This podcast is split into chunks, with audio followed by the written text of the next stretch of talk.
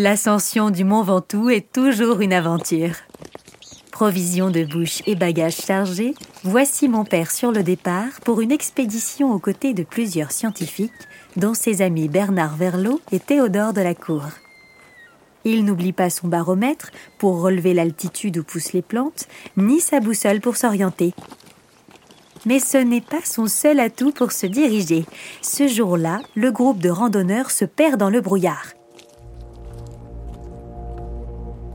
Guidé par ses connaissances en botanique, mon père entreprend de retrouver le chemin du refuge en tâtant la végétation autour de lui, recherchant des plantes poussant proches des habitations, comme l'ortie dioïque.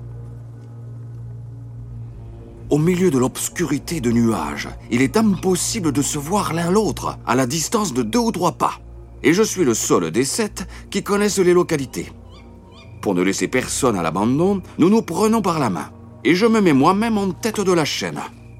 De ma main libre, je fauche dans l'air tout en cheminant. À chaque piqûre ressentie, c'est une ortie, c'est un jalon. Nos compagnons n'ont guère foi en ce mode de recherche.